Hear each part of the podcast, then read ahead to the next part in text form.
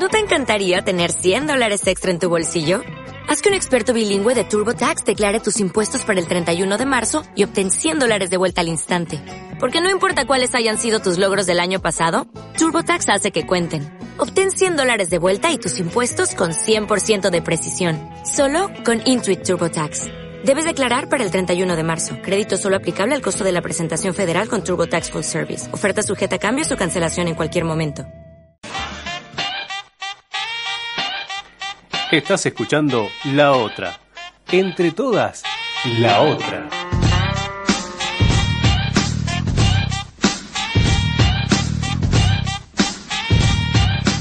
Hace mucho tiempo, en una frecuencia muy, muy lejana.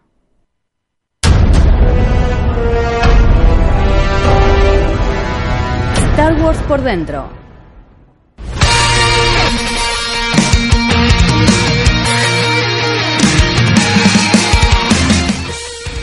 Noches a todos, esto es Star Wars por dentro, cuarto, cuarto, no, tercer capítulo, tercer episodio, episodio 3 de la segunda temporada. Bienvenidos a todos, gracias por acompañarnos otro lunes por radio laotra.com.ar. Eh, hoy tenemos nuevamente un programa en el que esperamos entre todo el material que pensamos para esta próxima hora. Así que arranco rápidamente a darle la bienvenida a este equipo compuesto por, en mi caso, Malena Baños Posati y a mi izquierda, Lucas Barraco. Buenas noches. Buenas noches, episodio 3. Sí. Esperemos que no haya desmembramientos. Ah, no sabemos. Eso No al final sabemos. se sabe, sí. Eh, pero sí. Bueno, Ya sabemos que está Chuy. Sí, está Chewbacca, como en el episodio 3, así que bueno, bien, vamos. vamos, vamos. Vamos, Vamos sumando. Tenemos muchos villanos en el programa de hoy, así, Así que es. eso también es como un viraje al lado oscuro, más o menos. Y tocaba, esta- en esta oportunidad tocaba. Hacía Tal mucho que cual. veníamos hablando de la luz, la luz. Y bueno, Claro, no, no vamos hacia la No. luz esta vez. No. pasó Sueiro, apagó. Claro, tal cual. Así que hoy la columna musical va a ser un poco sobre el lado oscuro Correcto. y sus matices, digamos. Muy bien. Florencia Rodríguez Vida, buenas noches. Buenas noches, sigue siendo de día, pero buenas no noches. importa. Hoy estamos de estreno, ¿Por qué? porque tenemos una mesa Ah, nueva. tenemos, tenemos estudio nuevo, es cierto. La gente no lo ve, pero tenemos estudio, estudio En el- nuevo, grande, espacioso. Tenemos lugar como para, no sé, hacer una Sí, fiesta. para hacer un atrás. asado. Para Sí. tener a la banda de la cantina de Sí, Mos sí. Eisley atrás nuestro tocando, tranquilamente Ya la vamos a tener. Pues, sí, sí, sí, es Yo creo una que- cuestión de tiempo. En el escritorio podríamos jugar al ping-pong tranquilamente con las o menos, dimensiones. Sí. Sí, sí, es enorme. No, no Sí. falta lugar para poner papel, Ustedes seguro no que lo hicieron de pedo todavía, me parece. El ping-pong, sí. Ponele. Abrís un poquito en el vidrio. y- No, estamos, sí, sí, de estreno, digamos que cada programa estrenamos alguna parte nueva del estudio, podríamos decir. Estamos como conejillos de India, digamos, Claro. de las nuevas instalaciones, así que muy bien. Y los saludamos del otro lado del vidrio a Diego Cufaro en la operación técnica, este, que también, como venimos diciendo, este año lo tenemos un poco más lejos, pero, pero bueno, sirve también... Muy buenas. Ahí está, pero- lejos, tardes, pero noches. con un Con micrófono. un micrófono.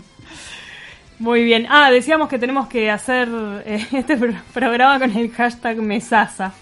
Una referencia que solo los argentinos entenderán. Eh, y así. Sí.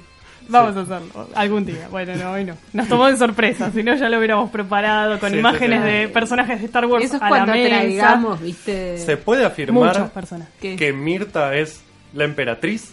Eh, puede ser, sí, Sí, más o menos una edad parecida. Un timbre de voz parecido. También, sí, sí, sí, podría ser. Podría Y ahora que estamos con el Girl Power, cambiarla de sexo, viste, Eh, también. Dale. sí, bueno. Vale. No sé si, la- si en el cambio ganamos realmente, No, pero no bueno. Detalles. Bueno, en el programa de hoy, como ya adelantamos eh, en redes sociales, lo vamos a tener de invitado en la segunda mitad del programa a Víctor Hugo Terán, que es un eh, miembro muy conocido y muy querido del fandom local, eh, de la Rebel Legion. Bueno, venimos con los rebeldes este año, más que con la Legión 501, digamos. Este, pero bueno, lo vamos a tener acá eh, a Víctor, que entre otras cosas hace unas réplicas impresionantes, unos trajes impresionantes.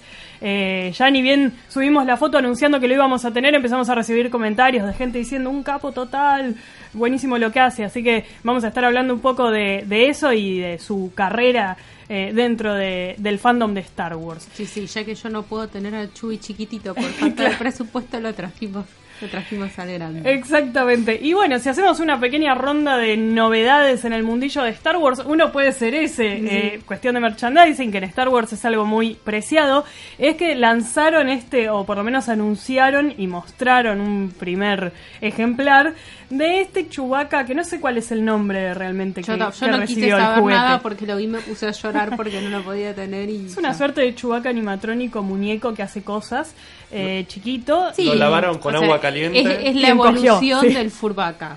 Claro, es como un manera. furbaca, pero Ese sí lo tengo y lo puedo traer. Es verdad, Flor tiene el Furbaca. Con eso es como su credencial de presidenta de la Asociación Protectora de Criaturas con de. Claro, tal cual.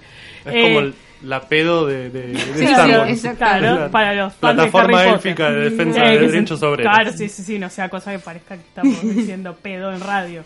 No, no, no, de ninguna manera. Eh, Flor, así que bueno, en- eh, obviamente todo el mundo vio ese video de la Sí. presentación de este pequeño Chubaca y todos pensaron en vos y recibiste una catarata de, de Si, menciones. si todos los que me mandaron mensajes pus- pusiesen, no sé, un, un crowdfunding para que yo lo pueda tener, yo les aseguro que lo tengo. 5 dólares por cabeza y Flor tiene su Sí, sí, tal cual. Aparte me lo mandó gente que, que vos decís, no sé de dónde sacaste que a mí me gusta Chewbacca, no sé por qué lo sabe. Nos vimos por última vez hace Claro. cuando teníamos 5 años, ¿viste? Compañero de jardín. Claro, Sí, como- compañero de la facultad, que es un compañero de la facultad que espero que no se ofenda, pero me, va- me habla en gruñidos porque sabe que me gusta Chewbacca, por ejemplo. Es Este, polémico igual la decisión que toma en su vida. Pero bueno, sí, Sí, sí. gente rara que nos rodea, pero bueno, que están atentos por lo menos a Sí, los cual. Eso es, Eso es una demostración de cariño, de Obvio, alguna Sí, manera. por Sí, supuesto, sí, sí. Vi a este Chubaca y pensé en vos. Es genial. Claro. Ya que fue San Valentín hace poco, es como Sí. una especie de, de lo que podría decir en una tarjeta. de- Claro, lástima que te etiquetan solamente. Bueno, a mí Claro, me etiquetan bueno, en comida. A vos te etiquetan en comida, bueno, Claro. bien, ahí está. A mí en Chewbacca, qué lindo. Sí, yo contaba ahora antes de, de que arrancáramos el programa que a mí me había pasado algo parecido cuando Harrison Ford se estrelló en su avioneta Sí. y me llegaban mensajes preguntándome, che, ¿cómo está? No sé, no estoy en el hospital. Eh, podría, pero no estoy. pero bueno, iba siguiendo las noticias y me decía, manteneme al tanto, por favor. Bueno, sí, claro. ¿Cómo? Pero sí, esas cosas. Eh, la gente te conoce al final. Sí. Quizás el hecho de tener un programa en el que todas las semanas hablamos de Star Wars haga que ¿no? Contribuye. más de uno diga, mm, sí, tipo, tenés 900 contactos en Facebook y dirán, ah, Yo sí. tengo 30 que incluyen mi mamá, mi papá y Bueno, nadie Flor, más, pero- pero... sí. Muy bien. Bueno, eh, ¿qué más queríamos comentar? Ah, sí, eh, cuestiones relacionadas con lo que se viene en Star Wars, más allá de que, bueno, vamos a seguir hablando de la película de Han Solo de una forma u otra. Falta muy poco para el estreno de Rebels. Eh, Del y- final de Del Rebels. final de Rebels, claro, de la última parte, de los últimos capítulos. eh, se dieron a conocer la sinopsis y los títulos de los próximos dos episodios. Vale, ya está llorando. Eh, no, sí, parece todo, da que pensar que va a pasar algo muy malo. Eh, bueno, el primer capítulo... Sí, o sea, Vale tiene un karma, lo podemos contar ya porque... Sí, es total. un- Además es algo, bastante tuyo. probable que pase. A mí me ocurre que todos, todos, creo que en este momento puedo decir que el 100%, de mis personajes favoritos en elencos grandes, digamos, no, no es que digo, ah, Harry Potter, mi favorito es Harry Potter. No, digo, de elencos grandes, personajes en general un poco más secundarios, este no es tanto el caso, pero siempre se mueren. Mis personajes favoritos se mueren siempre, tarde o temprano. Bueno, Han Solo era mi favorito de Star Wars. Eh, y era el que venía bien, pero bueno. Y ahora, obviamente, mi favorito de Rebels eh, es quien ya igual tiene más chances de, de morir, que es Kanan.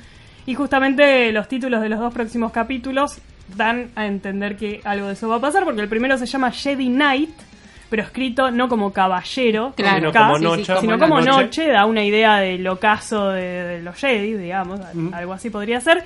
Y el Por lo menos no es una puesta de sol, ahí, ahí No, cambiaron un claro, toque. sería más tipo Sunset. Claro. Eh, y el segundo capítulo se llama Doom, que es el, el verdadero apellido de Kanan. Kanan tiene un nombre falso que es Kanan Harrus o Chairus, algo así. Y un nombre real que es, eh, lo voy a pronunciar mal, eh, Caleb Doom. Y bueno, Doom es el próximo Pero este, de condena o No, D-U-M-E. apellido. Ah, Dume. o sea, podría ser un juego de palabras también. Sí, no, pero no- creo que no. Va, no sé cuál es el origen, pero en este caso, bueno, el segundo capítulo es el apellido real de Kanan. Así que hay que ver qué pasa, no sé. Vean el tráiler, hay algunos clips que adelantan algunas cositas, pero si no quieren tener muchos eh, spoilers, que si bien no hay grandes spoilers en los adelantos, pero un poco puede, siempre alguna cosa puede sonar medio spoiler, hay que ver, eh, y en la sinopsis no la digo porque más de uno va a decir, "Eh, era un spoiler, no me lo digas, así que no vamos a decir nada, pero la sinopsis también da que pensar que todo se va al carajo. Que es lógico, igual, ¿no? Porque estamos hablando de una serie que básicamente es la antesala a episodio 4, donde está todo mal y no hay Jedis. Por ende, a Ezra y a Kanan algo les va a pasar. No se sabe todavía qué. Hablamos de una serie de Disney XD para niños de entre 6 y 10 años, así que probablemente no sea algo muy, muy horrible. Lo único que sabemos pero- es que a, a Hera la nombran en Rogue One, así que ya Sí, zafa. Hera, más todavía. Aparece en uno de los capítulos de Star Wars eh, Forces De of Force, Destiny. eso. Eh, en el que muestran que sobrevive a la batalla de Endor. O sea que Hera sí es un personaje que sobrevive y eso no es ningún spoiler porque ha aparecido, en, como decís, en productos Así que posteriores. como a mí que pero me gusta Hera, ve, yo zafé. vos zafaste. A mí igual Hera es mi segundo personaje favorito, pero Kanan era el primero. Bueno, esto me pasa por querer a los que tienen, los condenados a muerte, digamos. Eh, bueno, pero eso es más o menos un, un pequeño panorama de algunas cosas que están circulando por el universo de Star Wars. Nosotros pasamos entonces a nuestro microuniverso con nuestro elegido de este mes. Este es nuestro personaje del mes en Star Wars por dentro.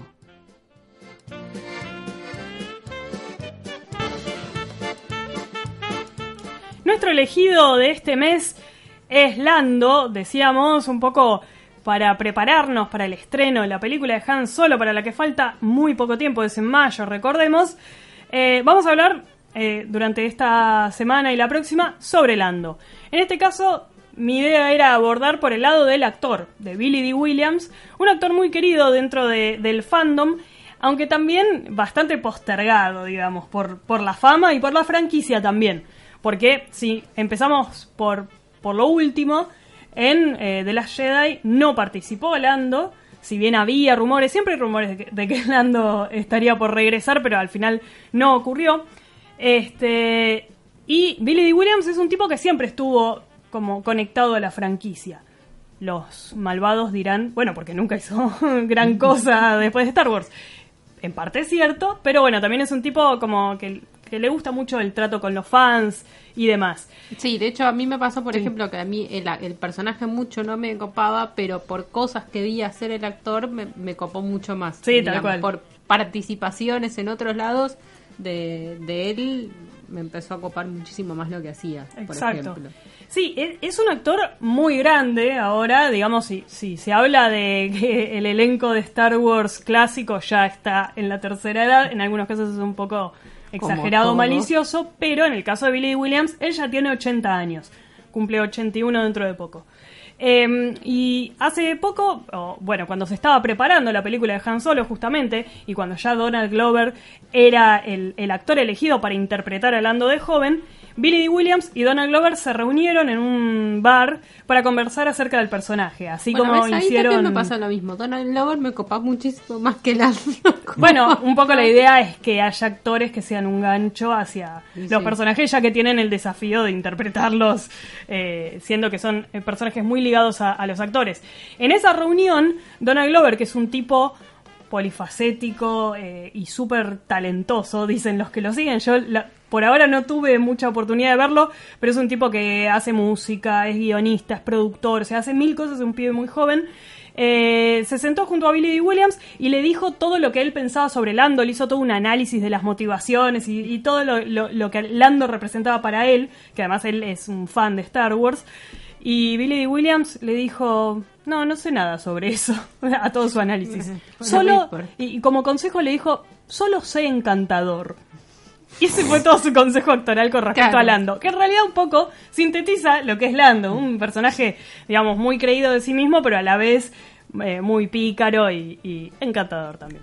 Que si se Sí. me permite, y si te parás nada más que en películas, en episodio Cinco. 5 y 6, no se termina de entender por qué traiciona a su amigo y por qué vuelve de, de ese lado pseudo oscuro. Es decir, más allá de la, prese- la presión que te puede ejercer tener a Es que Vader chabón no está el en, en el lado oscuro, es un chanta que va y viene de acuerdo a lo que le convenga. También la cuestión es que Lando en episodio 5 es, eh, digamos, una especie de gobernador de la ciudad nube en Bespin. Y, digamos, cuando se habla de las motivaciones de Lando para traicionar a sus amigos, se habla también de que el imperio estaba un poco poniéndole la pistola en la cabeza a él y a la ciudad que gobernaba. Entonces lo que Lando di- piensa, digamos, es, bueno, traiciono a mis amigos y después trato de redimirme y ayudarlos con tal de que el imperio no arrase mi ciudad. Como que él lo hizo por un bien mayor, digamos, que era proteger a la gente de la ciudad que gobernaba. Eso es un poco como la explicación que, que le damos los fans. Pero sí, es un personaje ambivalente al principio. Sí. Este, que se termina yendo con ellos, pero previamente un poco provoca o desencadena, aunque hubiera ocurrido de todas formas, que, bueno, a Han Solo lo congelen en carbonita, digamos. Detalles. Es un personaje que te da menos masticado. Sí, quizás. sí, sí, sí. Es, tenés que elaborarlo vos por tu cuenta Tal- y adivinar sí. y, e irte a Sí, leer eh, es como más, más por fan en ejemplo. el personaje Sí, que otra hay cosa. un poco de eso también, sí. Sí. sí. además es un personaje un poco que llegó a la franquicia en una situación medio incierta que era que no sabían si Harrison Ford iba a continuar en la serie. Entonces un poco el personaje de Lando venía a reemplazar, entre comillas, al, al personaje, al contrabandista, al vivo, qué sé yo, ante la posibilidad bastante eh, probable de que Harrison Ford no renovara contrato en episodio 6 y lo mataran, digamos, en la carbonita y ya está. Entonces necesitaban también un poco un personaje que, que llenara ese espacio. Finalmente Harrison Ford volvió y Lando tomó otro camino, digamos, siguió estando en la película y me parece que incluso en episodio 6 un poco... em, eh, termina teniendo un rol importante porque es el que comanda la misión a la segunda estrella de la muerte por aire, qué sé yo. Entonces, al final le termina jugando a favor. Creo que si hubiera reemplazado a Han, hubiera sido un personaje más odiado, digamos, Sí. en el fandom. Por suerte pudo como tener su propio lugar. Y de hecho, sobre cómo llega Billy. Williams al personaje de Lando, hay un rumor que en realidad es falso, pero que se difundió mucho durante varios años eh, dentro de, de la co- Iba a decir comunidad una fan. pero no, no la voy a decir. no la digas. Eh, hay un rumor que decía básicamente que eh, Billy. Williams se había presentado para el casting de Han Solo, pero él mismo se encargó de desmentirlo en, un, eh, en una entrevista con Hollywood Reporter. Dijo, no, a mí nunca me hicieron casting. A mí me llamaron y me dijeron, ¿querés ser Lando? Y yo dije que sí. Hay que ver, ¿viste? qué sé yo. Lo dice, lo Se dice creído Billy. y ya está, le dice. No sé, otro, claro. pero le dijeron, che, ¿querés Orlando? Dijo, sí, sí. Entonces fue Irving Kirchner, que era el director de, mm, del Imperio Contraataca, a su casa y estuvieron hablando sobre el personaje y a él le gustó y todo bien. Supuestamente esa fue la, la historia real. La entrevista de trabajo más Me corta de tu vida. Teoría. Me sí, quedo sí, con sí. mi teoría que no voy a nombrar, pero. Casting sábana. Claro. No, Billy, no. Eh, no, y, pero lo que es muy bueno es que... Gracias por decirlo Llega- manera sutil. Sí, Sí, sí, Flor, como lo... Yo no puedo. Estamos en el horario de protección del menor todavía. Eh, pero una anécdota que sí es cierta y que demuestra que Billy D. Williams tiene mucho de Lando es que cuando eh, terminó de filmar las películas se llevó varios souvenirs del set. Y por ejemplo tiene una colección personal de cosas eh, tomadas prestadas de Lucasfilm, digamos, como ser, bueno, cosas más, más bobas, como una remera que dice La venganza del Jedi, que era el nombre, el primer nombre que iba a tener el regreso del Jedi, pero bueno, tiene la remera de producción de eso. Tiene, y esto le va a interesar a Flor como para probablemente Un ir a, robarle a Billy. Williams. No, tiene la cabeza de un Ewok. No sabemos si colgada de la pared, al estilo trofeo de casa, pero no, no ven bueno. mi cara en este momento, pero. Sí, Sí. tiene una cabeza de Ewok. Eh, no Ay, basta, estoy pensando un montón de cosas horribles. Flor, te vamos a cerrar el micrófono. Eh, bueno, también tiene una gorra de Blue Harvest, que era el nombre de producción de Regreso del Jedi, bueno, y figuras de acción de él mismo, pero eso ya es más tradicional. Pero bueno, la verdad es un capo de lo de llevarse un recuerdito de cada película, es algo que todos haríamos. Sí, y de hecho muchísimos otros actores lo han hecho en montones de franquicias. Es, es Exacto, sabido. obvio. Y respecto a, lo actual, bueno, muchos esperábamos que estuviera Billy. Williams en, en The Last Jedi, y lamentablemente no. Para mí hubiera estado muy bien que su personaje hubiera estado en el lugar de Maz Kanata. En esa escena me parece que hubiera sumado más que estuviera Lando.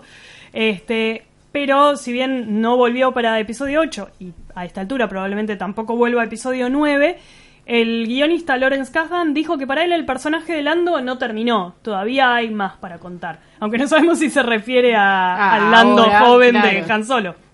Pero bueno, esperemos que también se refiera a que Billy D. Williams todavía tiene más para darle a la franquicia. Actuó en dos capítulos de Rebels, en uno con el personaje, digamos, físicamente más presente, en otro más secundario, pero él volvió a darle la voz a su personaje. Es bastante curioso porque, como decíamos, tiene 80 años, pero le puso la voz al- a un Lando más joven, porque Claro, es unos años una antes de, precuela. Exacto, así que bueno, su presencia sigue, sigue rondando Star Wars, lamentablemente no con la fuerza que todos quisiéramos. Eh, también cuando... Sí, no es un Jedi Quack. ¿Qué? Ay, Dios. Manto de piedad. Sí, todo de piedad, Dios.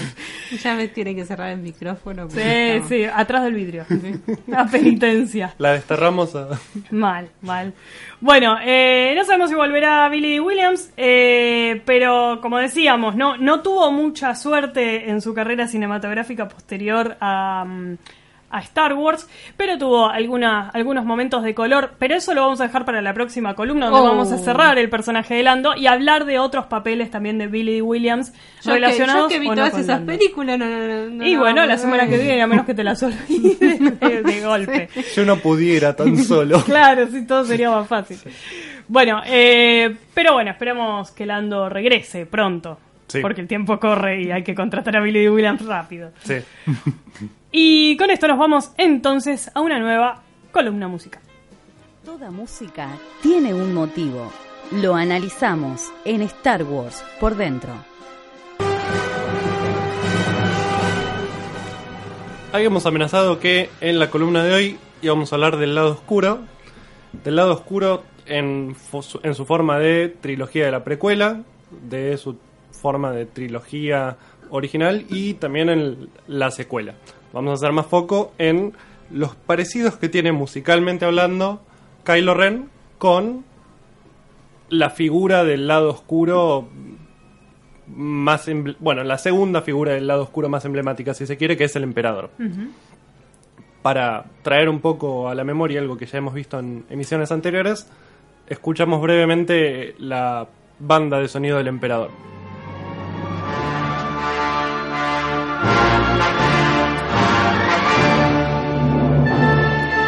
Esto es momento en el que está por entrar el emperador, como para darnos una suerte de eh, puesta en clima, te hacen escuchar la marcha imperial y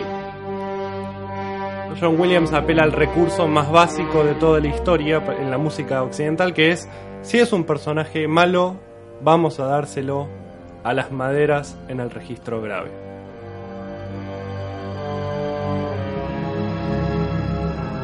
Y si todavía no te queda claro, además le vamos a agregar un coro de hombres cantando en el registro más extremo de su voz.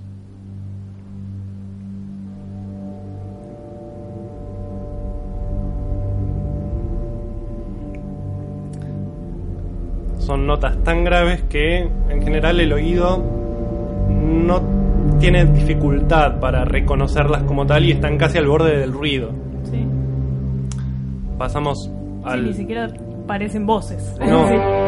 Esperemos que no llore el nene. Ah, Hay un nene en el estudio. Bueno,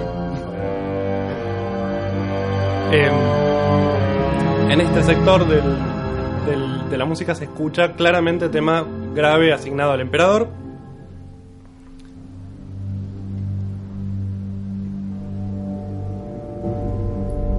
Acá cantado nuevamente para tenerlo más presente. Y si les parece vamos con el tema de Kylo. Esto pasa en el medio de la batalla de Yabu. Jakku.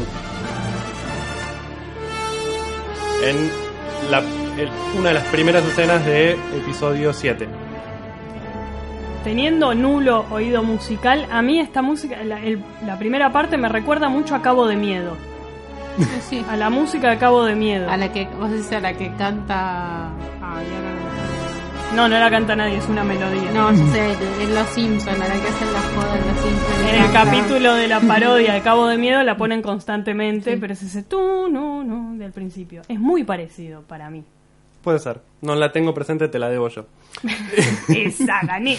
Un, un, un a cero Malena. Pero no viste ese capítulo de Los Simpsons, por lo No, menos. se me el escapa. que canta, que canta vos Patiño en el, en el, en el, en el bote. Bueno, da igual. Sí. Está. Ah, Viene, bien, está volviendo. Em, si les parece, lo que hacemos es escuchar cómo em, un canal de YouTube a cargo de Ender Smith junta el tema de Kylo Ren con el tema del emperador. Dale. Porque son muy similares.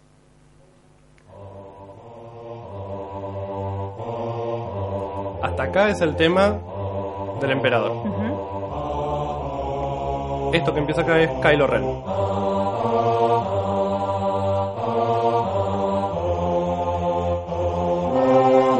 Esto. Sí. Ese. Que el MIDI hace. Que para mí vos Patiño. Este es el, uno de los tres eh, temas más emblemáticos que aparece en episodio 7 Sí, totalmente. cuando lo veamos a, a Kylo Ren. Y nos va a perseguir a lo largo de toda la película porque no necesita más que tres notas Claro. John Williams para definirte a un malo. Tres, cuatro notas. Y hace algo parecido también con Snoke. Al que le da una nota grave y nada más que eso. Casi que parece tiburón. También tiene un aire, puede ser, sí. Aquí está, la nota. Este es Snoke.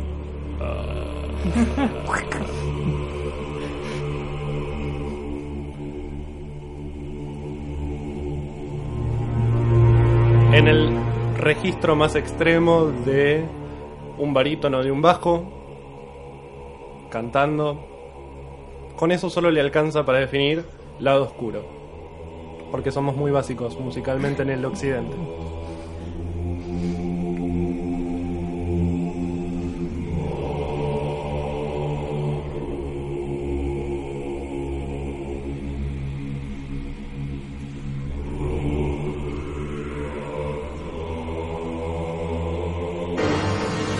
Escuchamos si les parece detenidamente el tema de Kylo Ren.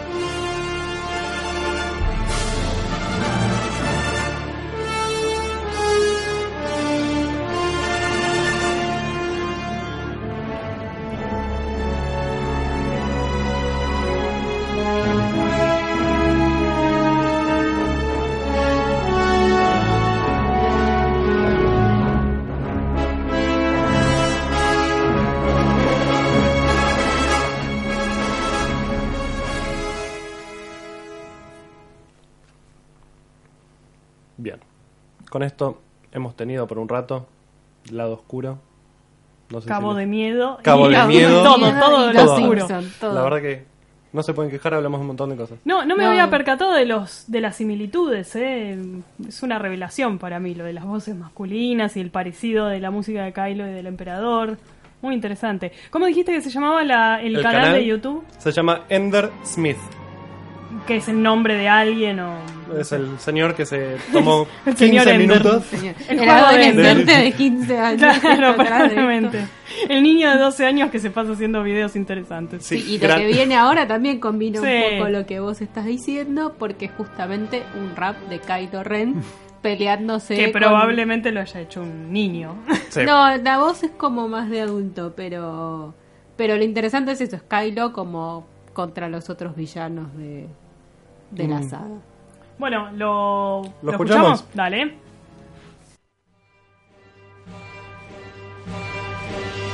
Nueva generación viene a partirle la cara. Este que me reta en vano serán tus esfuerzos. Sabes que a mí y a mi sable no nos para nada. Llámate a mi padre, ¿por qué no a mi abuelo? Serás un villano muy fácilmente en YouTube. Usando la fuerza yo mismo te mando el ataúd. Tú no me haces nada, mi flow entra aquí fluyendo. Te dejaré la cara más jodida en este duelo. Me llaman Halo Red, aquel signo es poderoso. Y como en mi one te cortaré muchos trozos. Escojo el momento preciso de tu final. Y después de este combate nadie te va a recordar. Mi sable mejorado y más cool, nadie le iguala. Morirás como tu madre y todos tus seres queridos. Van a ver que en un instante yo soy el que gana. Verás mucha pena y quedarás en el olvido. Esta copa infantil quiere enfrentar a un Lord Sid. Olvídate de Snow porque ya aprenderás de mí. Había más respeto en mis tiempos, pues cuando eran aquí maestro no podía ser retado por un aprendiz. Dices usar la fuerza, pero solo das vergüenza. No es sorpresa que no fueras hijo de Lux, sino de Leia, ya que fuiste seducido por el lado luminoso. Demostrar el poder del reverso tenebroso. Comando una legión, soy el campeón del imperio. La primera orden no termina en el cementerio. Fui nombrado elegido puro. ¿Estás seguro si este chico inmaduro es el futuro del lado oscuro? Solo mataste a Han Solo para olvidar tu odio sin ninguna piedra de. Los Sith. Tal vez desde lo oscuro será primo que por fin. Te crees un maestro sí, pero te vences a Jar Jar. Y mis rimas son geniales, puedes llamarme el Gangsta En este combate juro que soy quinta plaza Si hasta podría vencerte la puta Capitán Phasma. Oye, entro en el ring mostrando superioridad. No puedes contra la orden, hoy sabes que te irá mal. Entro con mis tropas y demuestro ser la ley Porque no puedes contra la orden ni nuestro Lord Rey. Escuchaste. De que ya te superé. Aunque ese es mi abuelo, acabar te deberé. Si te vi en los golpes de mi sable que son muy fuertes. Y como se debe te llevo directo a tu muerte. Es tu final, no huyas de tu destino. Abuelo has perdido porque no lo has comprendido. Quedarás en el pasado y ya nadie va a recordarte Pues hoy terminaré lo que tú comenzaste. Te van a olvidarme, pero nadie engañas todos saben que me imitas y el secreto mi idolatra. Cedes No sabe por qué no te hace falta cubrir tu cara Pero haznos un favor y no te quites la máscara. Venga, no rey, que seguro sabes bien. Serás el segundo rey que bate luego de Obi-Wan Que llega el rey. Y es la hora de correr Una novata demostró que solo eres un charlatán. Olvídate de duelo y únete a tu abuelo Abraza el poder y el honor que tu tío rechazó Te concedo este consuelo porque si te tienes miedo Por no poder llegar a ser igual de fuerte que yo. Odiamos este trono, soy solo yo quien te detesta. Lee la mente de la gente y sabrás lo que todos piensan. Aprendes algo que a nadie asombra Por muy malo que te creas siempre estarás a mi sombra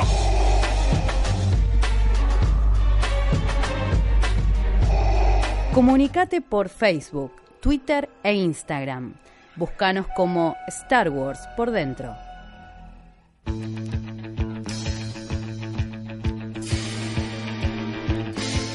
Seguimos en Star Wars por dentro, última mitad del programa y como les adelantábamos al principio, estamos con Víctor Hugo Terán, un reconocido miembro de la mm, base Cruz del Sur, de la Rebel Legion acá en, en Argentina, ya hemos hablado con diferentes miembros del, del grupo, ahora es el turno de Víctor, te damos la bienvenida, muchas gracias. Muchas gracias a vos por la invitación, Elena, y a todo tu grupo. Muchas gracias. Bueno, eh, creo que la primera vez que conocí tu trabajo eh, fue hace unos cuantos años, vos ahora nos dirás cuántos. Eh, cuando subiste un paso a paso de un traje de chubaca que te estabas haciendo, eh, de forma bastante artesanal y paso por paso, era muy interesante el proceso. Y bueno, por empezar quería preguntarte si, si ese fue tu primer trabajo, tu primera incursión a lo que es los trajes de Star Wars, o si ya venías previamente laburando en esto. Va, prácticamente no, laburo, no laburaba de eso en esa época. Eh, yo había hecho ya otros trajes, pero así para, para mi hijo, para mí, Claro. y para mi hijo, para que se divierta un poco en los eventos, con la gente de Star Fan en esa época. Exacto. Eh, hice un Jawa para mi hijo, que paseaba por todos lados, le gustaba, que ahora no le entra porque ya, ya pasó la altura, digamos. unos cuantos años aparte que ya no, sería le quedaría por las por las rodillas ya Claro. la trayectoria. Después hice un Tusken, que también lo fue el segundo eh, y sería el primero para mí, que yo hice para mí, con la que ingresé a la 501 y después a la Rebel Legion también, Claro. con ese traje. Eh, después hice, como me gustaban los personajes, no sabía qué personaje, yo quería tener un, un- un rostro, taparme el rostro, quería... no me gusta mostrarme mucho, ¿viste? Pero yo tener casco, cosas así. Claro. y me llamó mucho la intención de hacerme un chubaca y todo el mundo decía no es caro. Es caro es, eh, es difícil eh, no lo puede, eh, hay mucha gente que no lo hace por x motivo dije bueno voy a voy a entrarme en el tema y voy a voy a ver cómo es eh, cómo, cómo lo, ha- lo han hecho los otros entonces entré a foros entré a páginas donde explicaban todo el proceso y vi que no es no es difícil lo que sí lleva trabajo Claro. lleva trabajo, entonces lo que tenés que hacer es dedicarte un tiempito a ir, por ejemplo, cosiendo el pelo, saber eh, las medidas, qué largo tiene que tener el, el personaje, qué altura, porque era esencial la altura. Claro. Chewbacca mide 2 metros 25. y yo más tiro para, para hobby que para, para Chewbacca. Entonces eh, me, me hice unos zancos de madera, los revestí, los revestí todo con pelo. Y así de a poco. ¿Sabías andar en zanc- caminar en zancos antes No. que eso o fue...? No, fue como subirme a la bicicleta teniendo cinco añitos, algo así. Entonces, eh, bueno, luego hice el, hice el traje todo, que lleva tiempo. Más o menos me tardé dos meses y algo, moneda. Y el, el rostro también, que es peculiar el rostro de Chewbacca. Tiene, tiene ciertos detalles que si no lo llevas a, a cabo, es otro personaje. Tal cual, sí, tiene rasgos muy particulares, y muy que distinguibles, tiene, sí. digamos, que no es un mono, digamos, ¿no? No es un pie grande. No es un Exacto. pie grande, no es claro, tienes que tener justo esas cosas. Y bueno, empecé a, eh, averiguar color de pelo, eh, cosas así, eh, estatura, largo de pelo, porque si tú le pones mucho pelo, es como si te hicieras como un, Sí, un tío cosa, más un tío o menos, cosa. claro. Claro, entonces tenés que ir viendo dónde eh, va pelo, dónde va menos pelo, qué largo de pelo, todas esas cosas. Y de a poco me empecé armando, armando y hasta que terminé y lo subí a la página de Rebel Legion y me lo aprobaron. Eh, siendo uno de los trajes, siendo el primer traje de Chewbacca aprobado en Latinoamérica Mirá en vos. esa época. Eh, bueno, y de ahí empecé a incursionarme más en lo que son los procs, las réplicas y empecé a, por mi cuenta, a hacer cosas. Claro. Hacer cascos, eh, no solo de Star Wars, sino también de algunos personajes de Marvel. Y me hice conocido con gente y amigos que me encargaban cosas para que yo les haga y empecé a hacer. Así Claro. empezó ¿Y vos previo a esto tenías algún oficio que estuviera relacionado con, no sé, No, eh, con lo manual, digamos, o fuiste aprendiendo a medida que se te presentaba el desafío de hacer determinado personaje? Bueno, no, y, y yo estudié, yo trabajaba en una X compañía de, de chapa y pintura Sí. y hacía los colores y hacía eh, trabajos de pintura y cosas así. Ujú. Entonces pintarse, eh, algo de colorista, de, de colorimetría sabía, eh, preparar cosas, hacer, laburar con resina, con fibra. Entonces eso me llevó a, a mejorar lo que yo hacía Claro. tener una idea ya. Y aparte todos los tutoriales que me vi por internet, por YouTube, que, que cosas que te ayudan bastante, te dan ideas. Claro. Porque no todos tienen la misma forma de laburar eh, que uno, ¿viste? O, o de un personaje, de un, de un tipo a otro tipo, laburan de distinta manera. Entonces uno se va dando una idea de cómo es, cómo, cómo tienes que ir avanzando en el proyecto y tratar de mejorarlo de a poco. Claro. Eh, así de a poquito, de a poquito lo vas mejorando, sabes que, que tenés que hacer esto, sabes que si combinas este con este coso, si le echas primero esta pintura, si no le haces esto, si le haces el otro, ya la vas perfeccionando. Claro. Hasta que llegas a un punto y dices, ya, listo, esto está Inmejorable. tan lindo. ¿viste? Claro. Eh, esto que comentás de buscar también en, en internet ot- otras experiencias, ¿no? De gente que está haciendo el mismo proceso, me hace acordar un poco a lo que comentaban los chicos que entrevistamos el año pasado de Astromec Argentina. Sí. Eh, y un poco la cosa de cómo internet funciona también para ir compartiendo pequeños secretos, ¿no? De las técnicas de ir eh, construyendo, en el caso de ellos astromecánicos, pero aplica a todos. Claro, sí. Eh, en el mundo, digamos, de, de quienes hacen trajes de Chewbacca o de Wookiees en general, ¿hay algo así como una especie de comunidad donde esto se empiece a compartir o tenés que ir buscando por tu Eh, cuenta? Bueno, hay comunidades en Estados Unidos, hay un par. Después, por, por la Rebel Legion también se, se ayudan un poco. ¿viste? Se, vas tirando proyectos y, ellos- y hay gente que te dice, hay gente muy copada que te, que te dice cosas. Y hay otros no, hay gente también que se las guarda, Claro. ¿viste? no, hay de todo. ¿Se consigue fácilmente material en español o es tenés que caer sí o sí en, en Eh, inglés? Cuando hubo el... Se consigue, se consigue fácilmente todo. Y lo que no, por ejemplo, los rostros, esas cosas, bueno, ya uno las, las tuve que hacer y hacer una matricería para hacer ya todo en copias. El pelo, eh, bus- busco uno de los mejores que es Canecalón, busco el código exacto del color del pelo, eh, y ya tengo un proveedor que, que me consigue. Que hubo un problema, viste, cuando hubo exportación, el quilombo Claro. de exportación, bueno, sí, pero ahora se Porque es todo por, por importación, digamos. Claro, todo eso es importado. Pero ahora se, se consigue, afortunadamente se consigue todo. Ese, el material este del pelo, originalmente, ¿para qué se usa, digamos? ¿Es Para hacer pelo- pelucas, Pelucas, sí. claro, claro. Sí, Es es, un- eh, es para hacer pelucas, pero tienen que ser muy, muy reales. Claro. Se vean pelo natural. Porque si no se vería como una muñeca. Claro, sí, sí, sí. Tiene el pelo natural tiene otro brillo, tiene otras texturas. Y para que tenga eso tiene que ser un buen pelo. Claro, O si no sería un, un muñeco lleno de pelo nomás. claro, claro. Sí, no. Cuando decís, eh, antes comentabas que fuiste el primer eh, Chewbacca aprobado en Latinoamérica, al día de hoy hay más eh, y pudiste conocerlos. Sí, sí, incluso eh, eh, tengo un amigo, Martín, Ujú, a mí, eh, usa uno de mis trajes y fue aprobado en- Claro. acá en Argentina.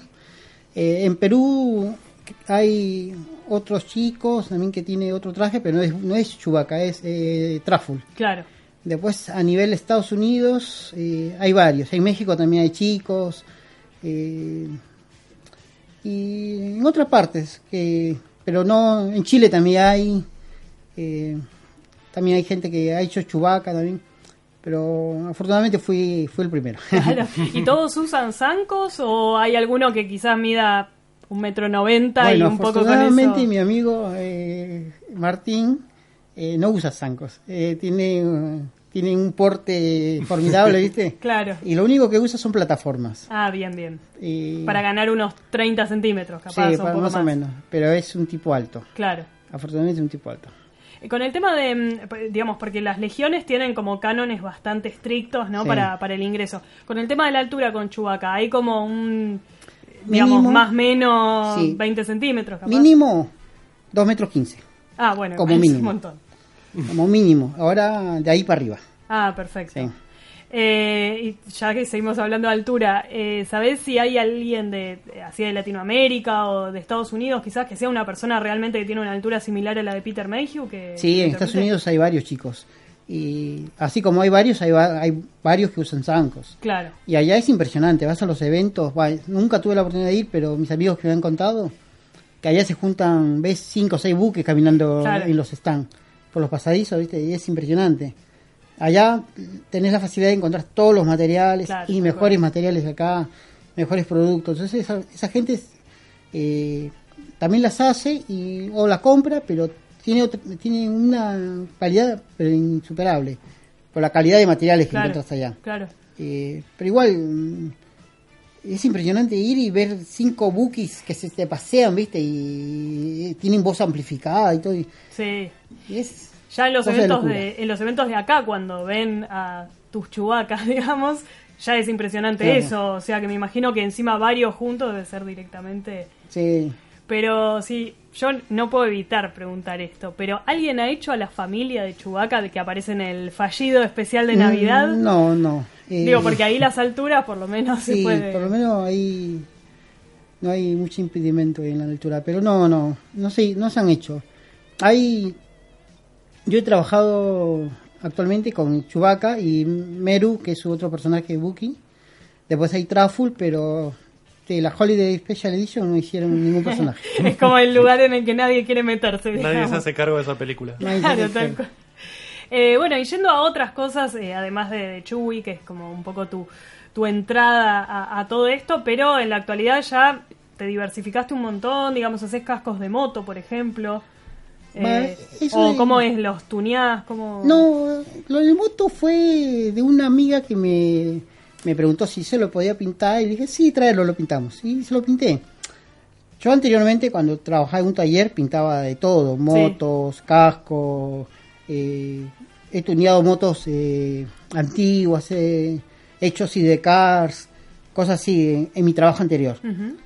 Ahora si me dicen, che, ¿te puedes pintar un casco de moto? Sí, lo puedo pintar. No, Sí, pero lo decís con una humildad total, pero hay que decirlo que están espectaculares, les recomiendo buscar las imágenes porque realmente son, son bárbaros. O sea, lo decís como lo pinto, pero realmente es un trabajo Bueno, este, impresionante y mm, te, te están pidiendo, digamos, además, porque veo en los comentarios por lo menos que te dicen, eh, Víctor. Sí, sí, felizmente no me quejo, tengo muchas, eh, muchos amigos.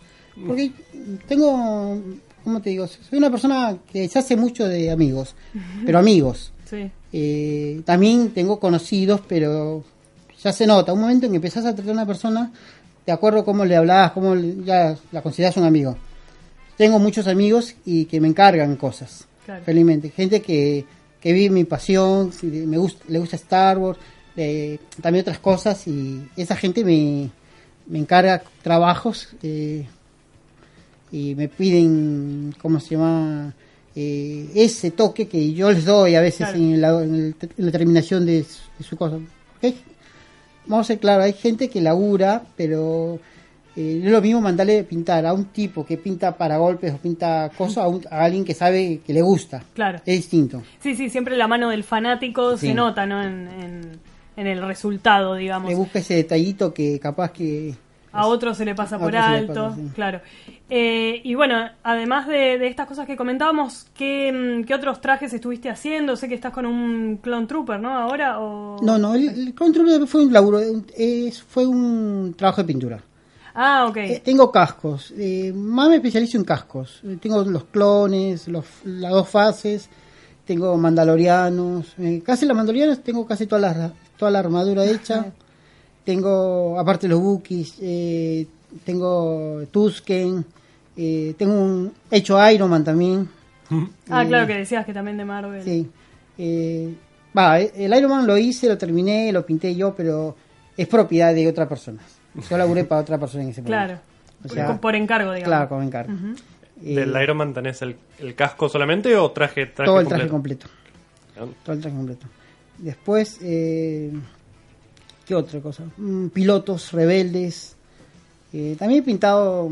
ha- Hay mucha gente que trae cosas de afuera o consigue acá cosas. Y siempre me piden, che, me pintás. Entonces yo lo traigo y los pinto. ¿viste? No, no tengo problema pintar trabajos de otras personas. ¿viste? Que para ahí mm, con el tiempo se va desgastando. Claro. O tengo amigos que, por ejemplo, tuvieron una pieza X, se les cayó, se les partió, se les rompió y me dijeron, che, ¿me la puedes reparar?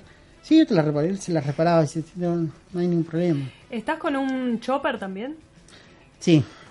¿Ese es una construcción, digamos, o qué? Ese está hecho como para avanzarlo de a poco y hacerle con, con el tiempo, eh, hacerlo andar.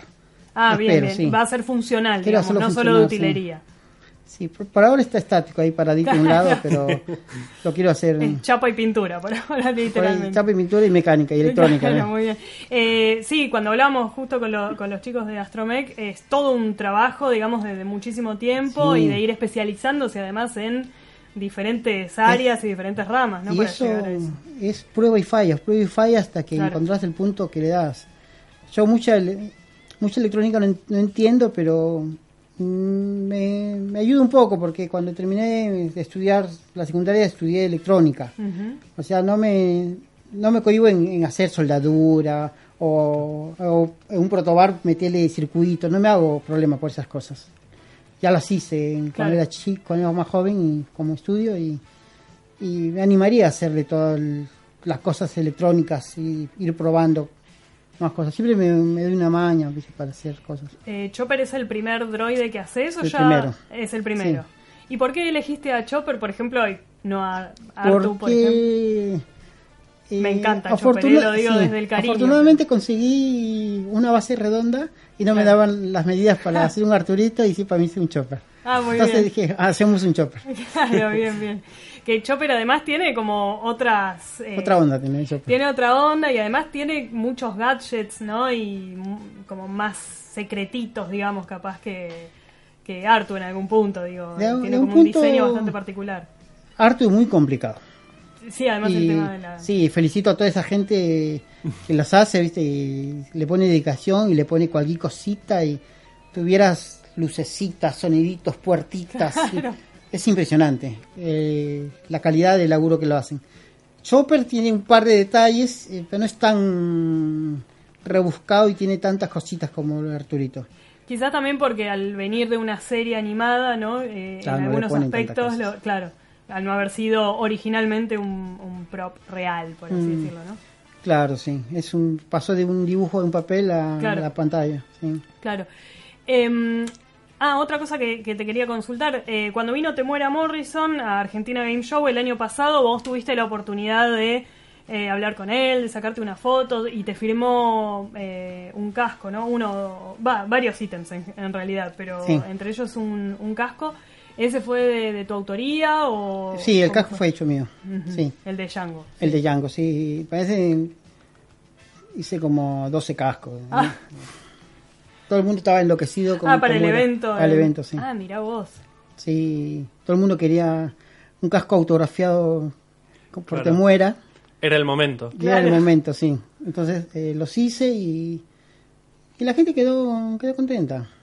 O sea, fue casi una producción en masa, digamos. de- Sí, no me en quiero poco acordar. tiempo, no me me quiero acordar imagino. porque... Lo bueno que yo tenía, tenía seis cascos y todos los lijaba. Al día siguiente, todos los... Trabajo en serio. Claro. Sí, to- así. Entonces, eh, es, es más, mm, más entretenido. Claro, de, a- de a varios. Varios. sí. Eh, ¿Vos trabajás con otras personas o trabajás vos solo? Eh, no, yo trabajo solo. Eh, O sea, hacer 12 sí, tengo un, cascos tallercito vos en, solo tengo un taller en mi casa. Eso sí los hago solo, esas cosas. Claro. Pero, por ejemplo, eh, tengo que hacer algún... Eh, pegar el pelo al, al traje, le digo a mi hija, hija, ¿me ayudas? Sí, me pone una manito, me da una mano. Pobre. Claro, ahí todos pegando mechones de. Pero así, es como se, así es como se traspasa la- el Obvio, fanatismo de generación en generación. Está perfecto. Tal cual. Además, eh, decías que tu hijo es fanático porque le hiciste el traje Mi hijo de, le de un traje. al principio, o sea que van siguiendo la, la tradición, digamos. Sí, mi hijo le gusta bastante todo lo que es, eh, eh, ¿cómo se llama? La ciencia ficción, también le gusta investigar cosas. Muy fanático de, de Star Wars no es. Y, o sea, eh, le gusta le gusta todo un poco. Se abrió, se abrió Claro. así. Yo lo, yo no, yo tampoco le impongo a que busque algo. Yo le digo que él eh, Claro. vea lo que le gusta, viste, La- eh, y que se dé una idea de todo. Claro. Yo le hago escuchar de todo, de música, todo, ¿viste? Le digo, mira, yo escuchaba esto. Sí, hay cosas que le gustan, hay cosas que no le gustan.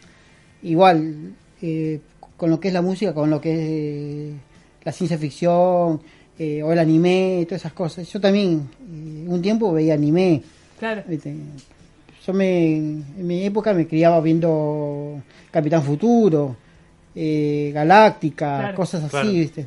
O sea, yo siempre le hablo, yo veía esto de chico, yo tenía tu edad y veía esto, y veía esto, y así. ¿Y cuándo empezaste a meterte en el mundo de Star Wars, digamos? ¿Cuándo te hiciste fanático? Mira, yo tenía ocho años y mi primo lleva a su otro primo a mi casa con un AT-AT de esos grandes de Sí. 30 cent- 40 centímetros Sí, sí. con varios troopers de la Que época como la que ahora son buscados, viste, por todos fanáticos. Y yo lo miraba y me quedé anodado. ¿Qué sería de algo de Kenner? Era de Kenner, todo era Kenner de esa época. Y resulta que, bueno, mi abuelo era fanático de la ciencia ficción, tenía libros de Asimov. Entonces mi abuelo me contaba que este libro dice esta cosa, que habla de acá, habla. Entonces eso me, me llenó un poco la cabeza. Claro. Después yo veía los Sí. chiquito, tenía 8 años y 10 años veía los Gobox. Entonces yo me armaba en cartón los, las navecitas, los Gobox, y las armaba y las se convertían en robots y se convertían en autos. Ah, bueno, hacías todo un Todo, sistema. los pinté, todo, y hacía todo el carrito. Y yo me acuerdo que, que hacía eh, todos los personajes los tenía en carrito. Después, eh, con el tiempo, no sé si ustedes, yo soy peruano, Sí, yo nací en Perú, pero yo tengo 22 años acá. claro. Bueno, cuando vine por acá, bueno, como que se me olvidó todo. Eh, tu- tuve una, fa- una faceta de músico también, en- tocaba el bajo en, con un grupo ahí en Lima. Y cuando vine acá, eh, listo, me olvidé de todo. Empezaste de cero, Empecé de cero, haciendo otras cosas. Pero ¿qué pasa? Que me empezó, a, me empezó a llamar la atención las maquetas. En esa época las maquetas eran eh, todas eh, en blister, cerraditas, una tenía que cortar y pegarle, y eran unas navecitas chiquititas. Entonces, eh, no- así tan chiquitas no me llamaban tanto la atención, entonces yo empecé a hacer en plástico, Sí. a hacer modelos a escala, que se llama, eso se llama scratch, hacer en buscar tapita, buscar plastiquito, buscar y unir y hacer una figura. Entonces yo me bajaba en ese, porque no había internet, no había muchas cosas de eso, yo me bajaba las fotos y, las, y los planos o los detalles, las naves, todo, y los, y los escalaba y hacía esta, esta altura me encanta. Claro. Después tú hacías un- una teatera, una cosita así. Claro. Entonces yo le empecé a hacer esas cosas y le mostraba una tienda en esa época estaba por mi barrio, una tienda Sí. de cómics, que ya no existe. Tenía locales en varios lugares, ahora no existe. Entonces yo le mostraba la... Che, te las compro, me decía. Entonces yo le me decía, haceme esto, haceme lo otro. Yo le decía AT-AT, un, un ATST, una Tiridium, eh, el halcón le hice dos veces, varias naves, así. Y así de a poquito. Después me empecé a, con- a con- a conocer gente que se disfrazaba. Claro. Como a mí me gustaba el, el mundo de Star Wars, entré a ver a las páginas que estaba Star Fans en esa Claro. época en sus inicios. Empecé a conocer a la gente de Star Fans y entre ellos conocí a gente que estaba en la Rebel Legion y en la 501 y me decían, che, que los trajes, el otro. Entonces me empezó a llenar eh, la cabeza con los trajes. Entonces empecé ahí, ya. Claro. Un ¿En qué año más o menos entraste a Starfire? Hace ocho años más o menos. Claro. Sí. Sí, principios del 2000, Sí. ¿no? esa época. Entonces fue un trayecto casi circular, si se quiere. Arrancaste con las figuras, haciéndolas por tus propios medios, después Sí. te pasaste a trajes y en paralelo con, con la construcción de cascos. Claro. En la construcción casco eh, hay que tener mucho detalle, hay que mirar mucho eh, que no te quede chueco, porque como es un proceso de cero. Claro. te- hay que hacerlo todo bien para que para que no tengas problemas después de hacerle un molde. Claro. Para que después haces un molde y sacas un, un casco y dices, uh, acá lo hubiera hecho así. lo hubiera-". Me ha pasado. Cuando Claro, empecé, tener algún me ha error, pasado. claro. Después empecé a corregirlos en los que hice posteriormente, ya le sacaba eso y le decía, no, esto hay que hacerlo así, o Claro. si no, no se puede. Claro. Claro, pero mucho de, autodidacta también, ¿no? Y de ir aprendiendo Claro, el proceso. claro. Sí, sí, sí.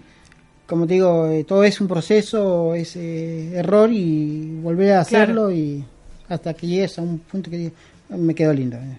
Claro, y finalmente llegar hasta el punto de darle uno de esos cascos, digamos, como final de, de todo este camino a Temuera Morrison y que te lo firme, digo, habrá sido también como un poco Fue, Eh, el- fue, fue una el ilusión. mejor pago, ¿no? De, Sí. de todo eso. Yo inclu- incluso tengo un, un conocido en Perú que me compró un traje de Chubaca y se toma una eh, se toma una foto junto a, al personaje de Star Wars. ¿Entiendes? Tiene una foto eh, ahí al lado mi traje está Ah, de Peter Mayhew. Peter Mayhew ah, está- claro, porque fue a una a convención, una convención no hace en mucho, Perú. sí. sí. Sí, y sí. el chabón está ahí a mi lado, Claro. está al lado con mi traje y Peter Mayhew está ahí sentado. Un poco es como haberlo haber llegado hasta ahí, ¿no? También de, de alguna forma. Sí, sí. Claro. Y felizmente, felizmente eh, eh, trabajo de lo que me gusta, Claro. eh, vi- vivo haciendo las cosas que me gustan y me encanta. Y eh, con el tema, porque esto que comentabas de, de cómo arrancaste a- de chico con el tema de los, de los robots y demás, eh, ¿tenés en agenda o ya lo has hecho eh, empezar a construir vehículos, por ejemplo? Digo, vehículos, no me refiero a una nave 1-1, pero no sé, un Sunspeeder, un Speeder Mm, No, o no, algo así. no tan grande, pero no tengo. un- Hay que tener un lugar tener un donde lugar guardarlo, para digamos. ponerlo, para guardarlo y para hacerlo. Claro. Eh, he hecho cosas mm, en escala, vehículos, mm, maquetas, Claro. figuras, pero no así en escala uno en uno, solo trajes. Claro, y hace poco cuando mm, los chicos de... Era la UADE, ¿no?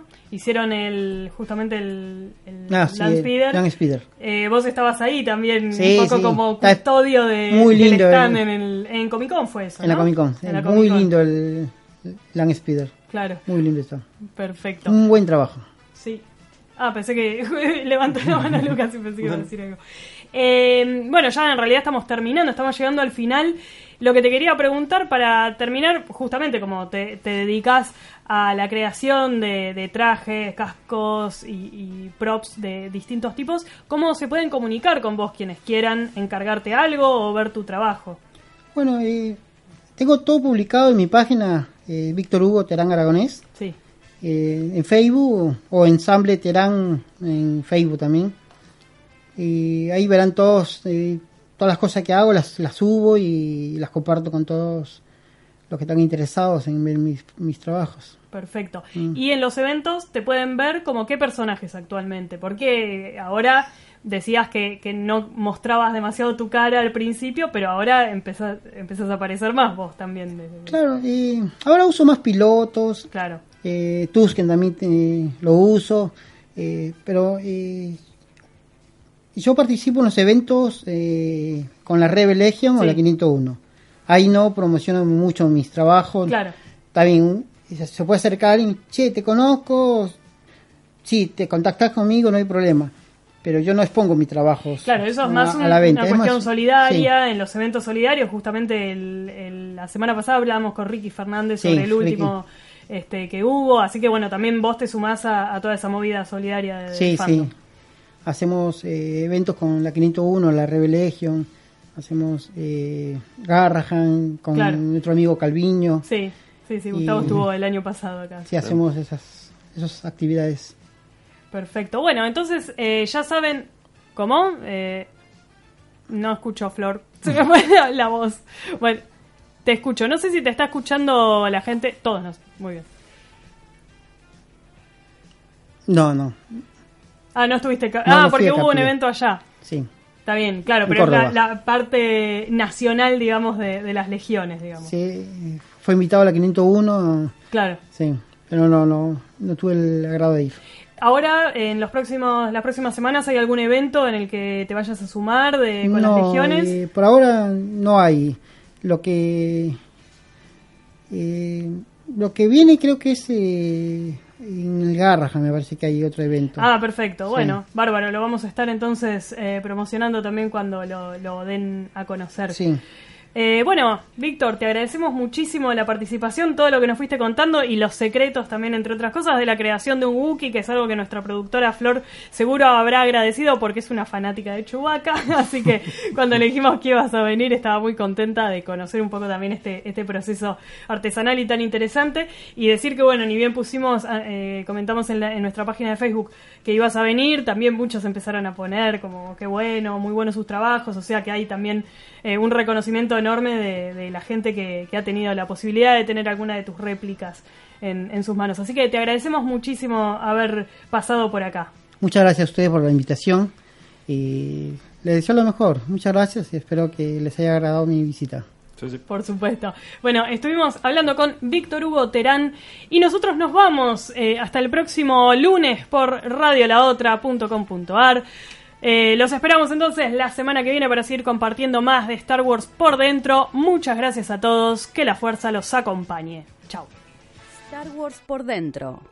Todos los lunes de 19 a 20 en Radio La Otra, tu frecuencia intergaláctica.